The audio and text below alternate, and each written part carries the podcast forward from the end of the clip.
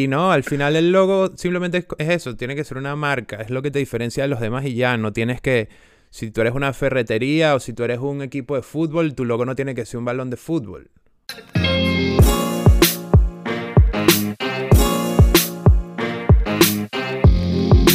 Bueno, bienvenidos a todos a una nueva entrega de Tres Puntos Podcast, su show de la desinformación. Hoy vamos a estar hablando de un tema que capaz puede llegar a ser controversial. Vamos a estar hablando de que los logos están sobrevalorados. Vamos a ver un poquito de la diferencia entre un logo y un brand.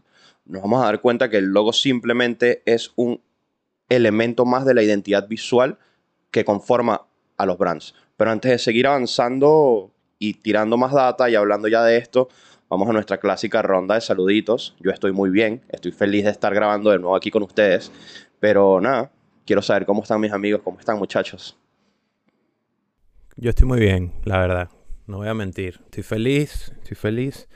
Siempre es un buen día cuando estamos grabando y tengo el lunes libre, así que, coño, Un plus. me siento increíble. Me siento invencible, la verdad. Nada más por eso. ¿Tú qué, Ali? Buenos días para todos. Bienvenidos. La verdad es que yo estoy bien, aunque no tengo el lunes libre. Pero bueno, eso no es un motivo para no ser invencible. Eso no me Pero hace tuvieron el lunes pasado libre por carnaval. Yo no, Bueno, no, pero ni que eso fuera malo. Malo es yo no. noche. En mi trabajo no me dan esos feriados, lastimosamente. Malo soy yo en mi carrera, pero bueno, eso será otro episodio. Ay, Vicky, por favor. Ay, Hoy vas a, vas a ser la oro de este episodio. sí. Sí, sí, sí. Mira que tú tienes mucha data buena que compartir con la gente.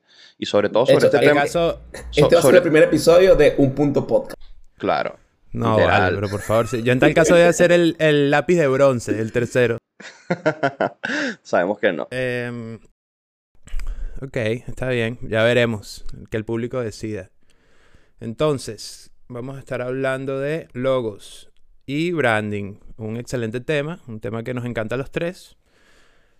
Eh, es muy interesante, podemos hablar de- demasiado eh, porque también siento que desde la época de estudios no, no nos enseñan las cosas como son. Se le da demasiada importancia a un logo, todo es ah, un logo, el logo, el logo, el logo, cuando al final el logo es una parte de algo mucho más grande, que es una marca, que es una identidad visual. Eh, y bueno, también creo que eso va atado a que nuestros primeros freelance o como que el primer proyecto que uno asocia al diseño gráfico siempre es, mira, diseñame un logo, ¿no? Diseñame un Es muy loguito. raro que, que tu tía que tenga una floristería va a, a decirte que, oye, Ricardo, ¿quieres eh, diseñarme una identidad visual? Me gustaría saber la estrategia y el tono de voz de la marca. Y es como que, tía, pero ¿estás bien? ¿Qué es eso, tía? Eso no pasa. Em, entonces, nada, vamos a estar hablando de eso porque en las décadas pasadas eh, el branding era básicamente el logo, ¿no? Era poner el logo en todo. Habían una que otra marca que sí utilizaba otros elementos gráficos, pero no era no era algo, no era como un conjunto de cosas que hicieran una marca, que hicieran un, exact- exacto, un brand. Entonces, vamos a empezar hablando sobre qué es un logo y luego vamos logo? a hablar de qué es un branding y cuáles son las diferencias entre sí. Entonces, eh, algo que se, se me ocurrió cuando estábamos escribiendo el, el pequeño guion es que eh, siempre existe este logo que uno ve que le ponen en Navidad el gorrito de Santa Claus. Claro. No, pero es que eso es la vaina más típica, huevón. ¿Ustedes se acuerdan? ¿Ustedes se acuerdan del primer frilo que hicieron diseñando algún logo? Sí, yo sí. Me acuerdo clarito. Yo también, el mío, el mío era horrible. Era por una marca de pantalones. Coño. La peor Eh. tipografía cursiva que he vectorizado en mi vida, creo. No, no, el mío fue un señor que quería hacer como una especie de compañía de, de televisión que el bicho quería competirle El a... chico le, le diseñó a los cisneros. Man, no, marico, yo te digo, yo, yo en, en ese momento yo decía, bueno, mi trabajo obviamente va a estar, si es que este dicho la pega, ¿no? Este, obviamente nunca la pegó. Pero bueno. Spoiler. también- claro, sí, sí, pero este, se llama creo que TLC. Capaz el dicho ahora es que sí, no sé, tiene otro nombre y sí la pegó, pero con otro nombre. En fin, este. Y nada, la verdad es que le entregué un logo nada más. Solamente le entregué un logo y que sí, este, un par de usos. En ese momento yo estaba, creo que era en cuarto semestre. O sea, era un junior bien junior. De hecho, ni siquiera era un junior, era un estudiante. Eras un Era un estudiante, hermano. estudiante. Esto ni siquiera es Junior. Oye, yo no me acuerdo puntual, puntual así. Eh, el logo. Recuerdo un logo que hice cuando estaba como en cuarto semestre. Que fue a la hermana de una amiga de nosotros en, el instituto. Que tenía que ser un blog. Eh, pero fue que sí, una cosa tipográfica sencilla. Pero así logo de cliente, cliente, no recuerdo. Quizás es que mi memoria es terrible. Lo que sí me acuerdo es que la primera Ah, vez que yo abrí Illustrator fue como un día antes de empezar la carrera, de empezar a ir a... Viene un dato, un dato random a mi mente. Alto E hice un smiley logo. face Vamos a en patentar esto. Illustrator, sin saber nada. Que debe- debe existir Marico, Facebook, de hecho, creo que está todavía en mi Facebook, porque lo posteé. Claro, Claro, es, es mi logo, es mi logo. Eh, está en Facebook todavía y obviamente es horrible, ¿no? Pero fue, me quedó como demasiado guardado en la mente ese momento. de Si lo encontramos, tenemos que ponerlo aquí en un pop-up. "Coño, vale, se me da. Me encantaría. No sé. Este. Bueno, Obvio no. lo van a Ah, encontrar. bueno, le- Y Ya, Háblanos de esa marca de ¿cuál es tu- pantalones. ¿Cuál es tu, tu No, no, primer era stretch? stretch. Era ter- eran stretch, pero eran terribles, bro. Recuerdo que era una Eran levanta pompi. completamente. Ah, ok. Son los no, literal eran esos pantalones así bien viejos, que ahorita están de moda de nuevo, los, los bota ancha. Y el, Puedes el nom- rescatar ese brand, pero- el nombre era que si Keygold, algo así, una vaina muy rara.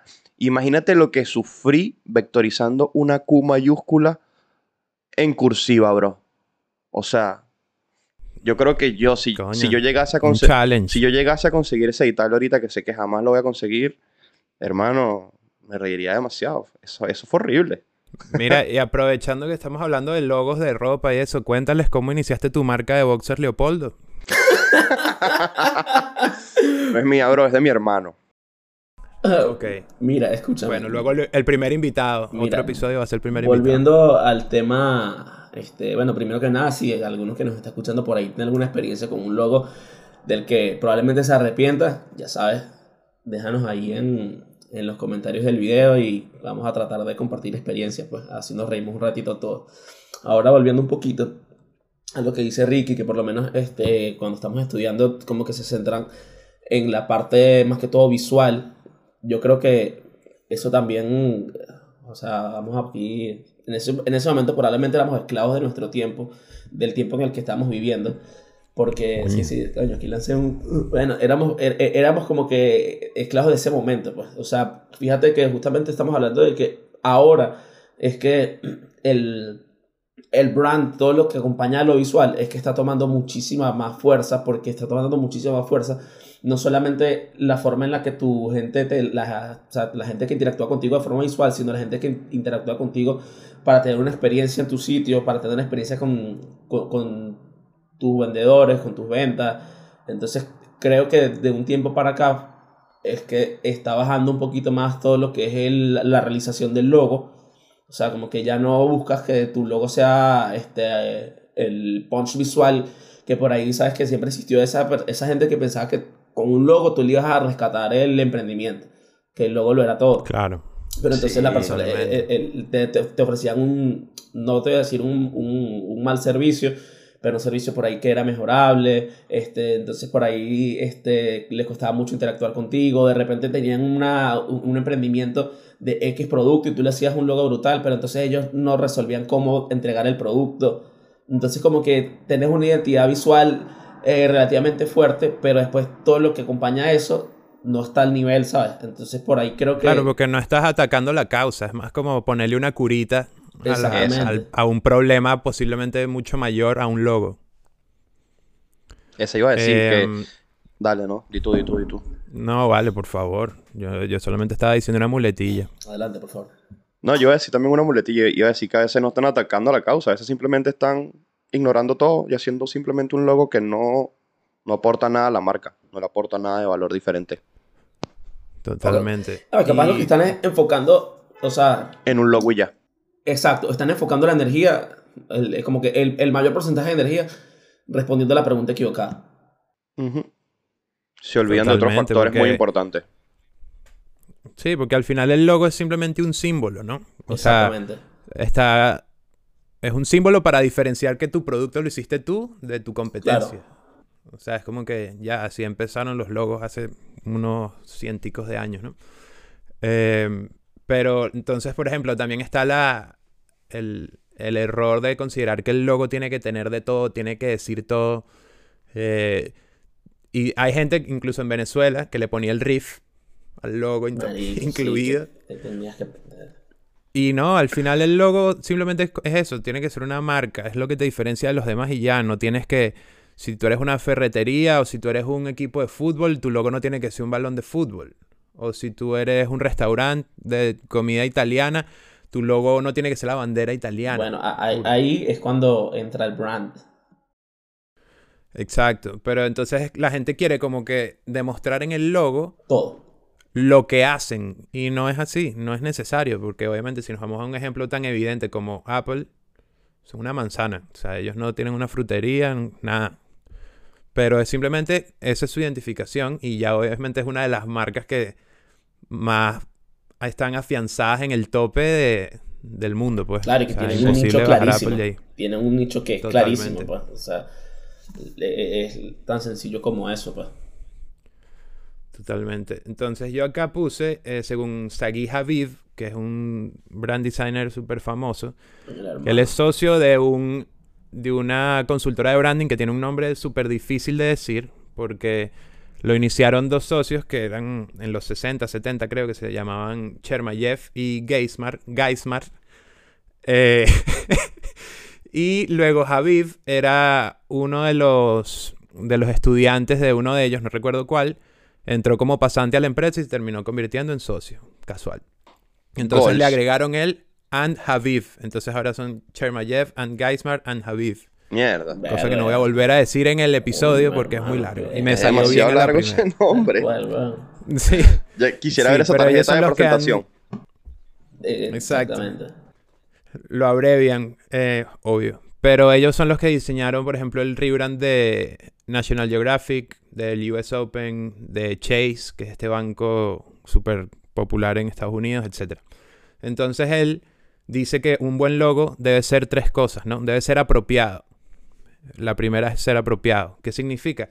Que sus cualidades visuales vayan de la mano con lo que quiere transmitir la empresa. Claro. Es por poner un ejemplo, si tu logo es de deporte, debería ser un logo que se vea dinámico, que se vea bold, que transmita eso. Claro. No quiere decir que le tienes que poner una pelota de béisbol a tu logo de béisbol. Tienes que poner un arquero Pero tiene que transmitir eso.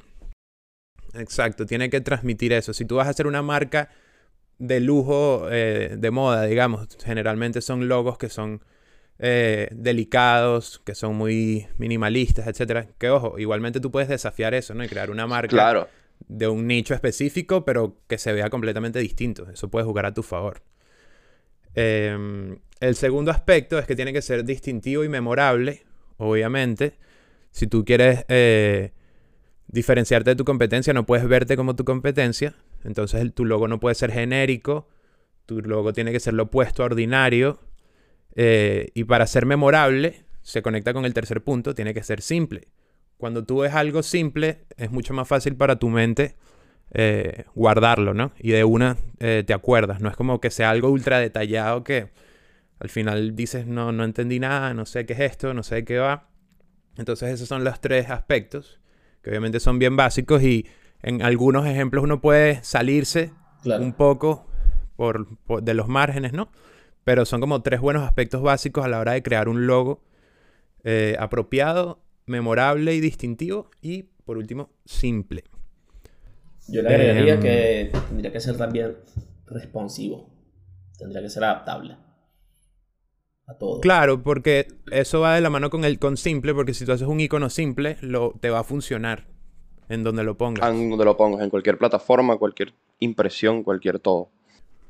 Claro, que es lo opuesto a cuando ves un, un escudo de equipos de fútbol, que es algo que hablamos mucho en estos días, que generalmente eran escudos con, que eran ilustrados, básicamente, con muchísimo detalle, que si unas matas, unas personas, un oso, un árbol, y que eso cuando lo ves en 50 píxeles, incluso en mucho más grande, ya no, ya no funciona. Ves una manchita y ya.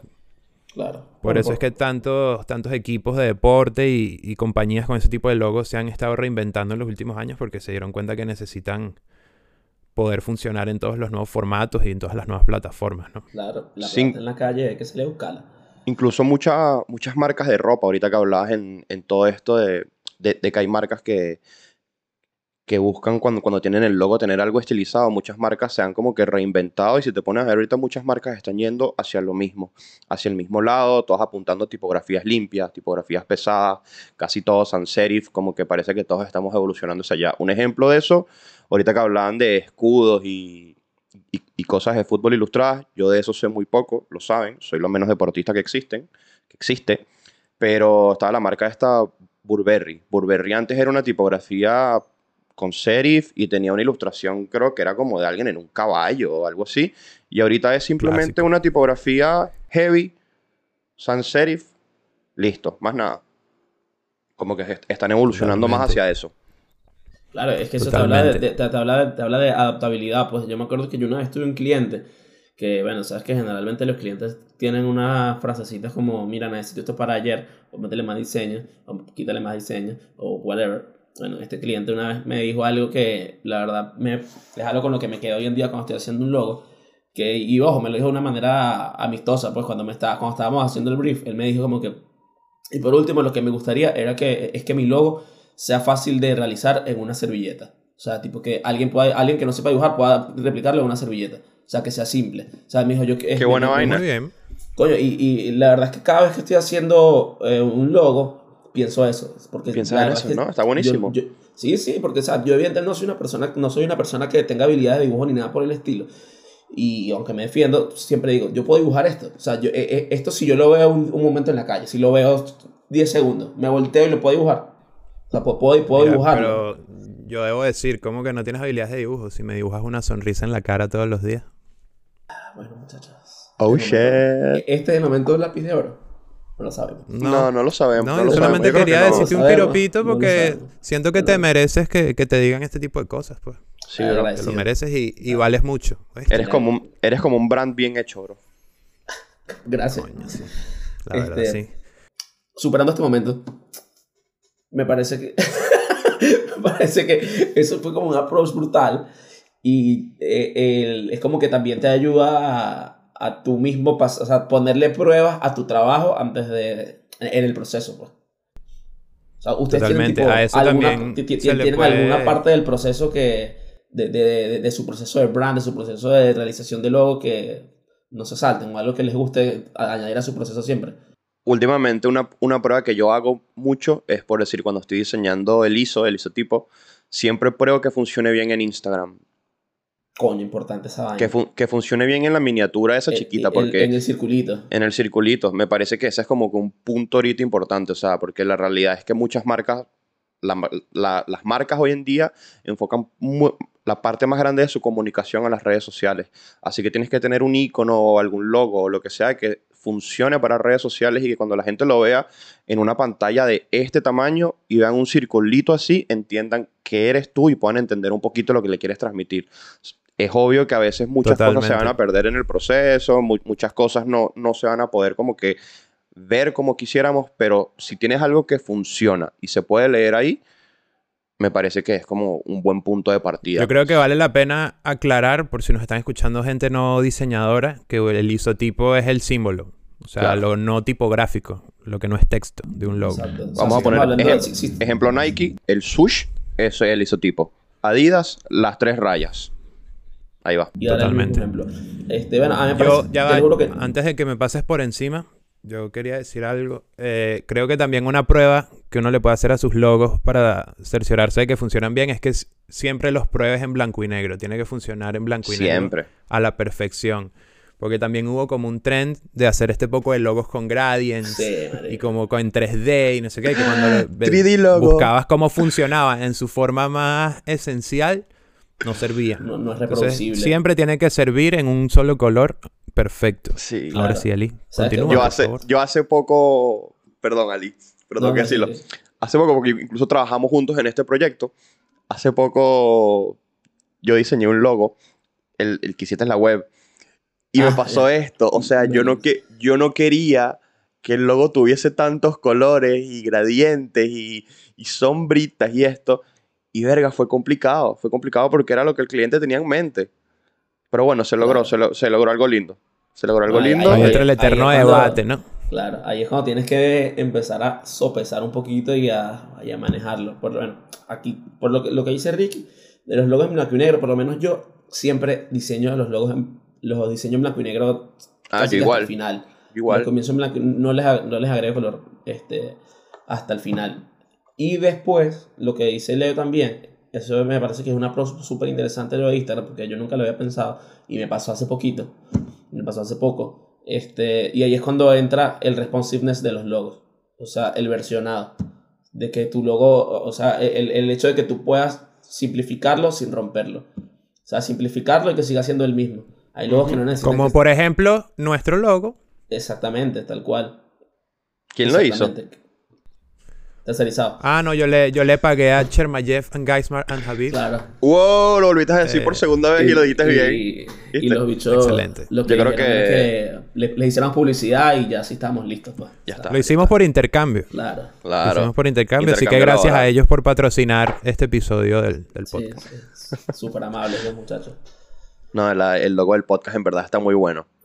Sí. Así Gracias. que hay, sí hay- está, hay que fue. decirlo. Eres, Gracias un capo, Ricky.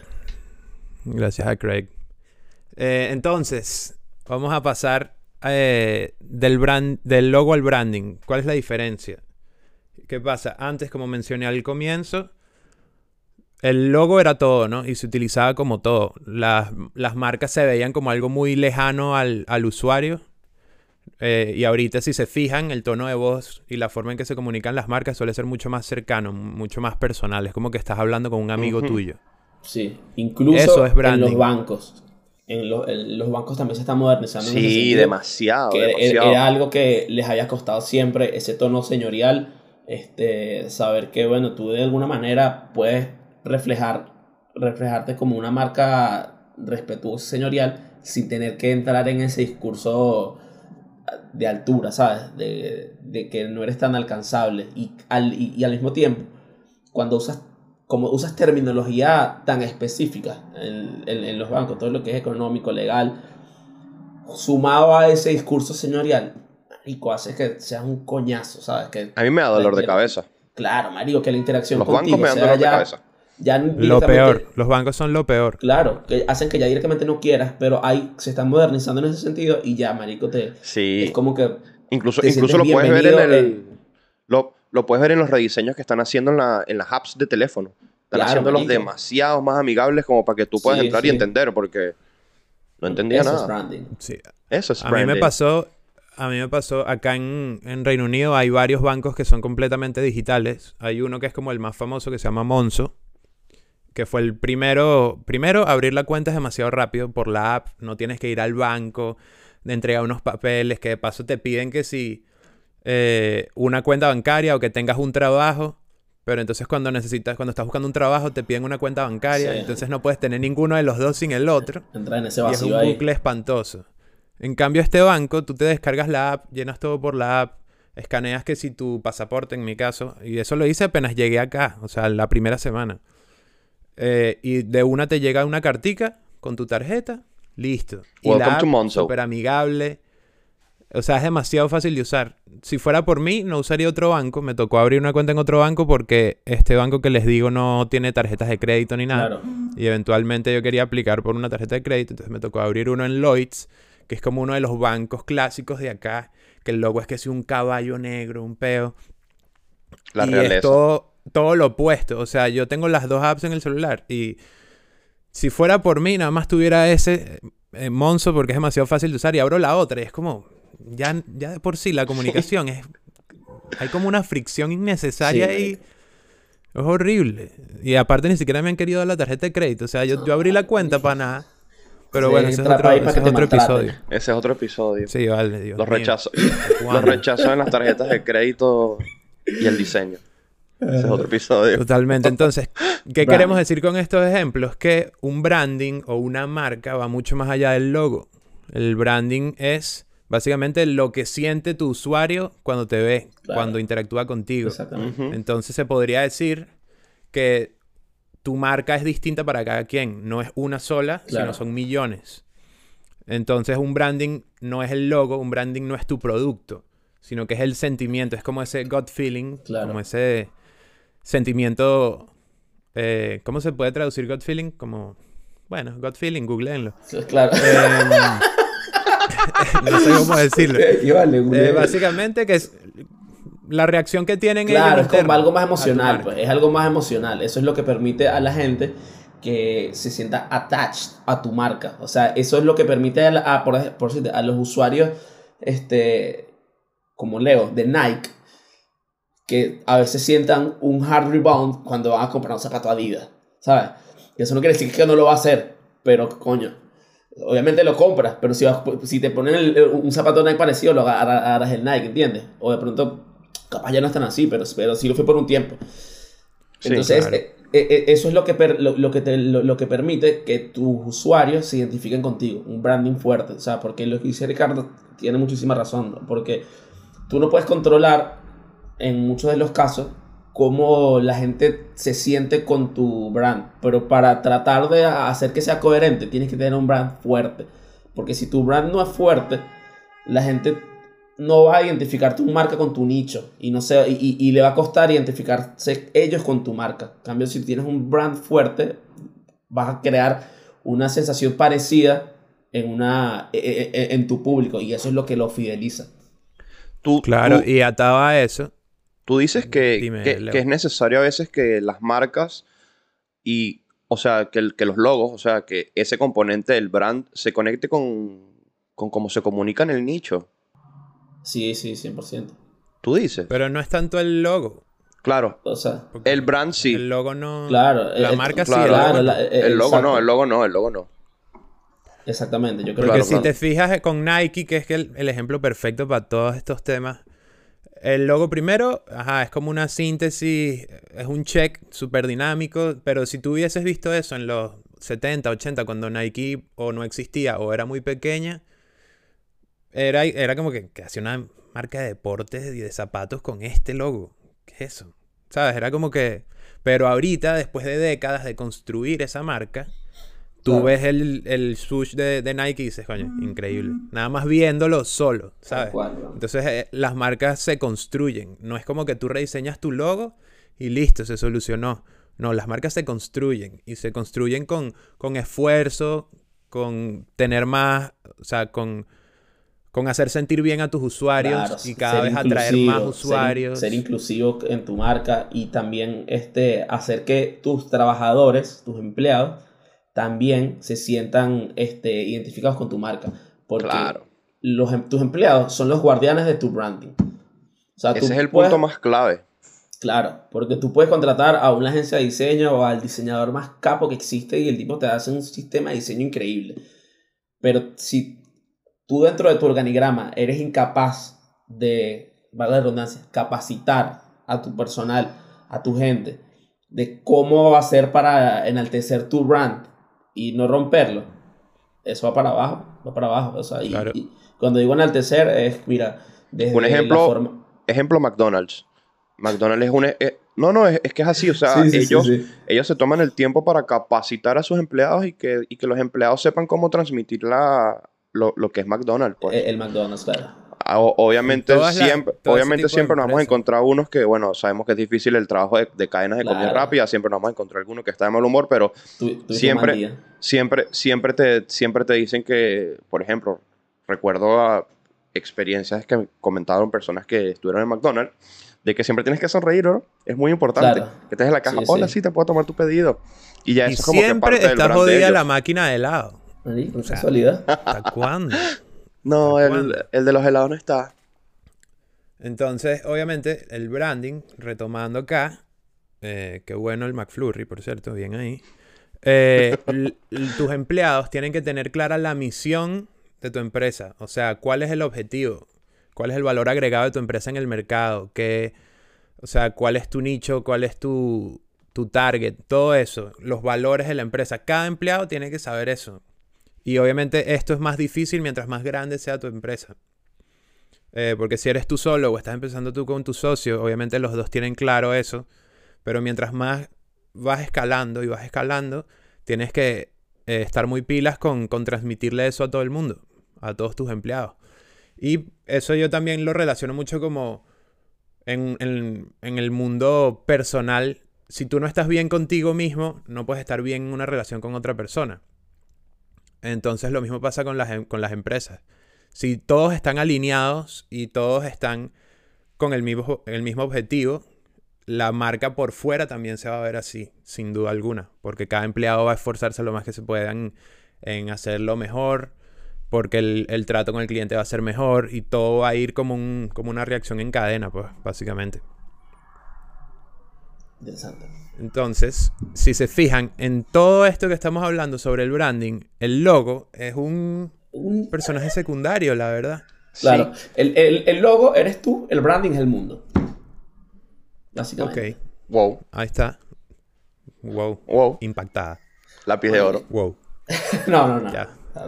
Para mí, para mí va por De- ahí, va de por ahí. Es un contendiente, es un contendiente, está Claro. ahí en la Ahí va. participación. Vamos a ver qué pasa aquí al final. Mira que la Tam- verdad es que tú- Leo siempre tiene un. ¿Tú sabes que, sabes que estaría bueno? Que la gente deje en A los ver. comentarios también de YouTube el mejor comentario que les pareció el- el- lo, lo que más les quedó del episodio. Claro. Que ellos digan, mira, me, me gusta esta parte por lápiz de oro. En algún Claro. momento vamos a empezar a hacer alguna dinámica con lápiz de oro. Estamos, como dijimos, estamos en un work in progress. Este, pero estaría bueno eso. Coméntenos si, si las partes que a ustedes les parecen que merecen un lápiz de oro de este episodio. Comenten si, si saben que Ali se lo merece. No, ¿sabes qué también tienes que comentar? Para ti, ¿cuál es una marca memorable? Estaría bueno. Ok. Nos gustaría. ¿Cuál es una este- marca me- es- memorable? La Esta- marca que a uno le queda acá de las vacunas esas cuando uno es niño. Ah, pensé que ibas a decir la del COVID. Perdón. No, A mí- esa no es la marca. Y- Emocional. Ajá, una cosa que se me ocurrió ahorita, que no hemos tocado, que es muy importante. Desde el punto de vista de, de uno como diseñador, a la hora de afrontar un proyecto, tienes que afrontarlo desde el punto de vista de la estrategia. Si tú quieres crear una marca, ahí entra nuestro amigo, Cris Do. estrategia, estrategia González. No, no. Sí, sí. Chris Do, bueno, Chris Do, ese es otro tema. Eh, pero tienes que afrontarlo desde la estrategia, no es simplemente porque es, es demasiado común y a todos nos pasa y todavía nos pasa a nosotros, no es como que ya nosotros estamos en otro, en otro nivel o en otro peo. Eh, que uno tiene que afrontar los proyectos y sentarse con el cliente y decirle como que, ok, ¿qué hace tu empresa? ¿En qué se diferencia tu empresa? ¿Cuál es la misión de tu empresa? ¿Cuáles son los valores de tu empresa? ¿Qué quieres lograr? ¿Por qué quieres cambiar de logo? ¿O por qué quieres un nuevo logo? Etcétera. Ajá, pero Y al ¿cuál es, la mejor todas cuál- esas cuál es la mejor manera de llegar a eso? Para ti. ¿Qué- cuál, cuál es la estrategia que tú usas para llegar a eso con el cliente? ¿O cuál es la que más te ha Bueno, funcionado? hay un par. O sea, está la de de verdad tener una videollamada en estos casos de, Claro. de la distancia, ¿no? Para mí. O simplemente es. reunirte con el cliente. Esa es la mejor. Sí, porque le mejor. estás viendo la cara. O sea, también funcionaría esa de mandar como un cuestionario con esas preguntas por Claro. email. Pero es distinta la forma en que se Sí. expresan escribiéndote en un email. a Claro. una Y ahí estás una saltándote una parte que para Yo mí hago- es importantísima. Yo hago Leo. ambas cosas. Claro. Coño, mejor. No, yo envío, envío las preguntas, veo las preguntas y luego las vemos en vivo. Luego las vemos en una Esa llamada. está buena porque al hecho le da chance tipo de ir procesando. O sea, yo agarro, o sea, mi, mi, mi- proceso es, te mando el brief, me respondes las preguntas, luego yo estudio tu brief, me genero una conclusión en base a lo que saco de tu Claro. brief y luego te llamo y te discuto y te cuento lo que yo entendí de tu marca en base a lo que tú me estás comunicando. Si en ese momento Claro. te pareció que yo cambié algo, bueno, ya estamos viendo de que yo hubo un error, hubo algo que yo entendí mal en lo que tú me dijiste, así que en esta en la videollamada que estamos teniendo, en este back to back, me estás dejando claro que hay cosas que podemos mejorar, que estuve mal, que cambié, que me querías transmitir de otra manera y Le así va a lo pelear, vamos. mano. Le va a pelear con el tipo. ¿Por qué, bro? Estoy intimidado, pues. No vale, ¿qué pasa? Este, pero es así, o sea, hago, hago ese paso, Este, hago, a, ver, a hago- mí eso hago me, doble, me me, parece, me gusta el paso a mí- doble. a mí me parece que eso está bastante bueno. A mí me gusta ayudar al cliente al- a responder todas las preguntas. No me gusta, antes lo hacía, mandar el cuestionario. Ok. Pero me parece que me, me saltaba una parte del proceso que, bueno, eh, es como yo templo también en el proceso del diseñador en ese tipo de casos. Que es que tú además de ser un diseñador eres un facilitador de todo, pues. O sea, tú, te- tú también tienes que ayudarlo a él en ese sentido a responder las preguntas sobre su brand. Porque hay cosas que él- por ahí él no va a Pero entender la forma Claro, porque por ahí él no va a entender la forma en la que tú necesitas esa respuesta, pues, ¿entiendes? O sea, Claro. eh, Lo voy a es como intentar. que que el, el- no, no, pero es que, lo das- eh, eh, es que es más o menos lo que haces. Porque tú lo que haces es que al final tienes como una especie de feedback con el tipo o le mandas las preguntas y, la, res- y, y- y lo ayudas a responder, lo responden los dos. Porque la verdad es que este, siento que así tú tienes como que más ownership en el, en el proceso y también como que te muestras más cercano al tipo, ¿sabes? Más cercano al cliente. Entonces ya como que se rompe esa barrera de, de profesionalidad solamente de, mira, no, este es mi diseñador, ah, mira, esta es la persona que me va a ayudar con esto y bueno, Es Y mi so- asesor, pasas como a ser la- un eh, asesor. algo por el estilo. Claro. Y bueno, evidentemente, eh, eh, evidentemente eso va dentro del precio, va dentro de, porque... Obvio. Eso es lo que hace que aumente lo Claro. que le cobras. Y Exactamente. sabes, y sabes qué, qué, qué pasa si lo haces de esa manera. Te empapas mucho más del tema y de lo que Es tienes que hacer. fácil. Y a mí, a mí me pasaba eso, que era que la- las primeras veces, much- las primeras de las muchas veces, simplemente enviaba el cuestionario y recibía la respuesta. Y a veces se vuelve tedioso tener que leer Marico. ese documento con 12 preguntas, ponele, que sean. Sí. Se vuelve tedioso a veces como que, bueno, vamos a leer esta vaina, pero está bueno eso de responderla juntos, de, de compartir ese momento, de empaparte más del tema porque te permite capaz tener como un espectro más grande a la hora de diseñar y de pensar hacia dónde llevar la marca. Claro, es que imagínate Y- si a ti te da ladilla leer las 12 preguntas, no le es da ladilla ese responderlas. dicho responderlas, marico. Es mucho, es como muy imponente. Claro. Como que, oye, me estás haciendo un, un Eh, sí, cuestionario. entonces esa Y vaina aparte- ya creo que te separa. Te separa de, de todo lo que es el, el cliente. Claro, y también, eh, si, si tú lo haces cara a cara o en una videollamada, tú, eh, puede que el cliente diga una frase que ya te resuelve el problema. Que ya te resuelve el Que ya problema. de una, como que tú, tú escuchas así como, como él se está comunicando y, y dice una frasecita que para él puede ser normal o cualquier cosa. Y ahí tú descifraste todo, ¿sabes? Y ya eso lo anotas y es como que, ok, por acá van los, por acá van los tiros. Bueno, tuvimos un, un pequeño cortecillo, eh, unos cortes comerciales, eh, pero ya estamos de vuelta con el, con el show favorito por la Con- familia Y con ustedes. británica, la familia argentina y la familia venezolana. Claro que sí. Entonces, Los eh, para continuar con lo que estábamos hablando de los logos y las marcas, ahorita vamos a entrar en debate. ¿Por qué? Porque los logos, eh, las marcas se dieron cuenta que eran esto, ¿no? Más que un logo. Pero ¿qué sucedió? Que entonces ahora también los logos son muy monótonos.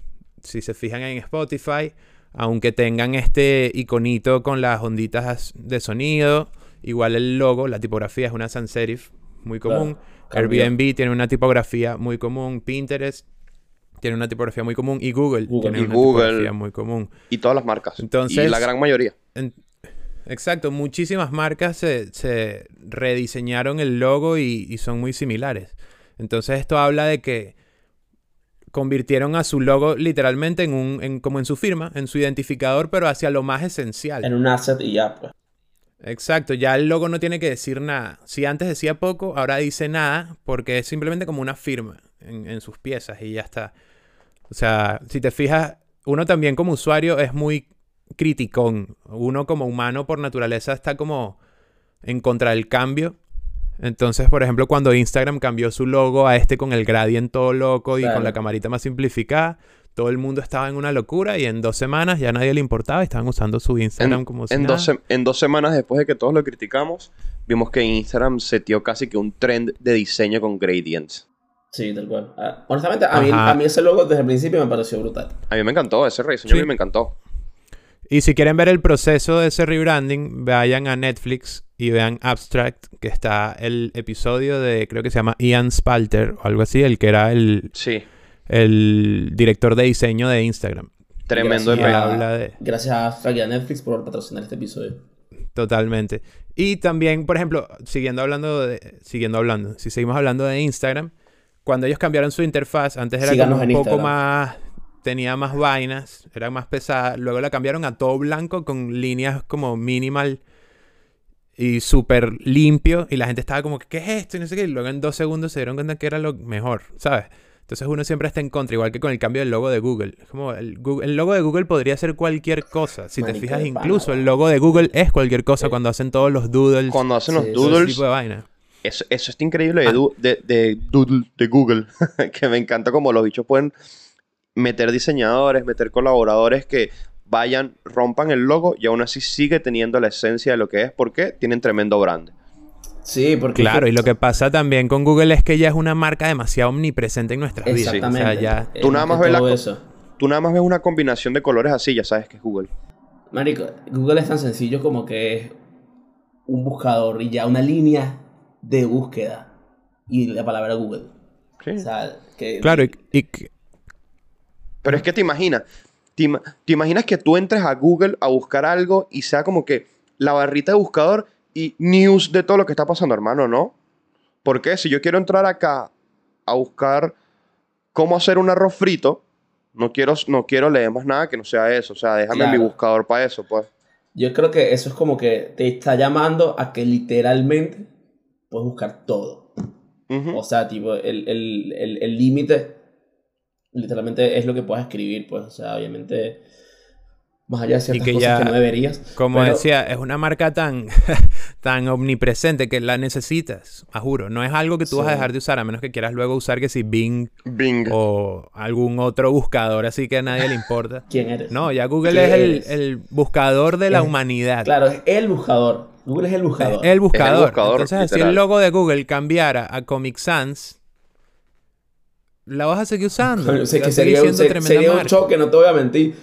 Pero probablemente, Claro, pero te acostumbras. Jamás probablemente los bichos la colocarían como un trend, el, el Comic Sans. Exactamente. Que no estaría bueno que suceda. Y es porque son. No, pero no son marcas tan establecidas que ya se pueden dar ese lujo. Pues ya Claro. como- Podríamos incluso no tener. Ahí es, a- logo. Ahí es donde vamos a algo que estábamos hablando ahorita, de que todas estas marcas grandes que están establecidas, todas están evolucionando a lo mismo. Están evolucionando a todas parecerse, a todas en la misma tipografía, como que todo está yendo a los sans serif, a lo que está diciendo Claro, con todas las marcas que nombré ahorita. El logo. está El logo. lo mismo. El logo, no la marca, Claro. el logo. Claro, por, Exacto. ¿por qué? Por Por- eso sí. es que viene el nombre del episodio, que los logos están sobrevalorados. Son sobrevalorados. Porque ahora se están fijando en lo que es realmente importante, la experiencia del usuario con tu marca. Cómo interactúan con tu marca. O sea, es literalmente, a mí no me importa sacrificar el logo para fortalecer mi experiencia de usuario con la marca, con, con, con- con el mundo. Es Totalmente. Incluso el logo ahora pasó tanto a un segundo plano que Visa, esta empresa de tarjetas y de estas vainas financieras, imagínate tremenda descripción que Sí, sí, claro. Eh, y sacó ahorita un mega rebranding increíble, pero ni tocó el logo. El logo sigue igual. Lo que cambió fue la estrategia, el tono de voz de la marca, cómo se utiliza esa marca y esos colores en distintas plataformas, el look and feel, etc. Pero el logo es idéntico.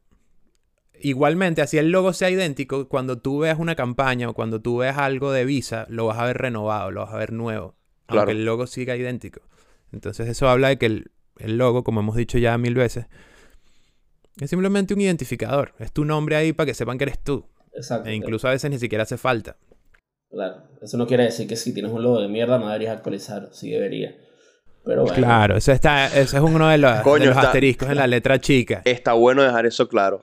Este episodio Claro. que estamos diciendo que los logos están sobrevalorados, no quiere decir que no tienes que darle importancia a tu logo. Claro, o sea, no quiere decir que no, no, puedas ten- no tengas que tener un buen logo, pero volvemos al principio. Probablemente estás respondiendo la pregunta equivocada. Si Y no es está- suficiente con tener un buen logo. Exactamente, si lo que estás enfocando todo tu esfuerzo en que tu logo sea increíble y tenga esto y nos represente, mejor enfócate en fortalecer tu brand y tu cultura de empresa. Y mira, no le estés poniendo el gorrito de Santa, ¿viste? Al logo. Eso ya pasó de moda como Tú que en me los estás años escuchando. 90. Eso no se hace, ¿viste? Ah, bueno. Ok, entonces gorrito, estamos sí. diciendo que tú prácticamente, bueno, no, prácticamente no. Tú hoy en día puedes vender un rebrand tranquilamente sin necesidad de tocar el logo, pues si el logo no lo amerita, pues De hecho, el logo no ahorita en mi trabajo actual estamos en ese proceso. Sin tocar el logo, vamos a, a hacer un rebrand. El mejor. Entonces, porque el logo funciona, lo que no funciona soy yo. Despídanme. No, mentira. Menos mal que el, el 90, ¿Qué? el 99% de la empresa, el 99% de la empresa no, no va a entender esto, menos mal. El No, pero- 1% que sí, estoy jugando. Ahorita tú- disculpa. Ah, ah, ah, háblales, en- háblales su idioma. Ahorita tú- Eh, pero ¿qué es eso, vale? Perdón. ¿Qué es eso, chico? Tú, ah, Hermano, yo soy británico, yo me puedo burlar, pues. ah, tú sí, pero Ali no. Ali es el chamo. Ali es un venezolano. Escúchame, escúchame, escúchame, escúchame. escucho, bro. Última cosita que queríamos tocar, que fue creo que lo que más hablamos en los días anteriores a esto. El logo sí importa en algunos nichos, como por ejemplo los deportes. En los deportes, en el fútbol, como que es el deporte principal que seguimos, eh, el logo es todo, porque muchas veces esos emblemas Pero tienen ella más de pero 100 es que años. Es por eso, perro, porque no es un logo, es un emblema, es un escudo. Es un emblema. Y ahora Pero- los escudos están mutando, Se han convertido. escudos están mutando al logo. O sea, Entonces se han visto cómo esos escudos se simplifican para encontrar como un punto medio entre escudo y logo, como le pasó al Atlético de Madrid, o a la al Barça. Claro, la Juve literalmente pasó logo, a un pasó logo. Exacto. Ellos ni siquiera pensaron en un punto medio, ellos cambiaron todo. El Milan también se simplificó un pelo. Exacto. El River es uno de los últimos casos, el River Plate. Claro, pero lo es- que hizo eso fue sí, simplificar. Exacto, hicieron que eso sí es como que más usual. El- o sea, más que todo te- lo, lo simplifican para que aguante reducciones. O sea, más que todo para que se pueda leer, qué sé yo, en un buscador, en un teléfono, En una Este, miniatura de claro, Instagram. en una miniatura de Instagram, como bien Claro, aquí. igualito que lo del lo que hizo el Atleti y lo del Barça que redujo El- las, las, Yo en las realidad, líneas de yo en 5 realidad estoy 3, muy, no sé qué. muy, muy, muy, muy poco metido en esto deportivo, pero recuerdo haber visto algo de el redesign del Inter de Milán también. Que también es simpli- que- brutal. que simplificaron el escudo un montón. Y, o sea, sí. como que no sigo el fútbol, pero veo esas noticias a veces de redesign cuando me salen. Y ese estaba bueno. Recuerdo que también vi el de la Juventus, que me parece que es tipo.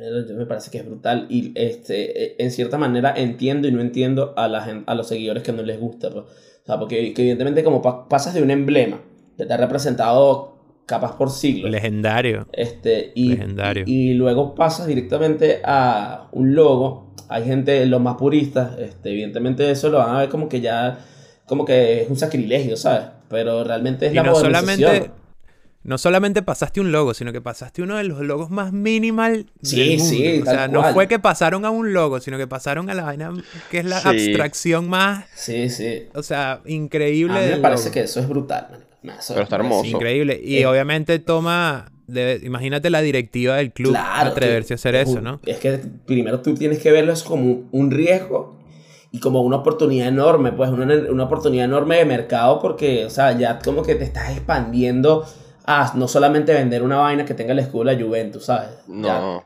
evidentemente Estás abriendo un espectro de diseño marca. demasiado grande. Claro. Totalmente. Pero al mismo Entonces, tiempo te estás Sería demasiado increíble tener un behind the scenes de cómo fueron esas reuniones Sí, entre sí, no sería que duraron no sé qué años en ese peor. Seguro duraron años en ese peor. Sí, obvio, esos procesos son muy largos, pero sería fino ver como un behind the scenes, cómo eran esas reuniones entre el cliente, que seguro la junta directiva primero estaba cagadísima.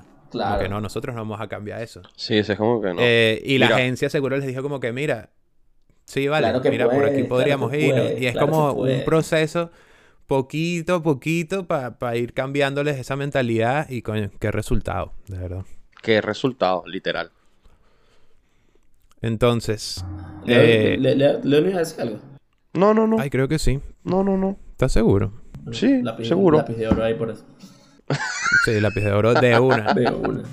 Ali, No sé. lápiz de plata y yo, lápiz mongol. Claro que sí.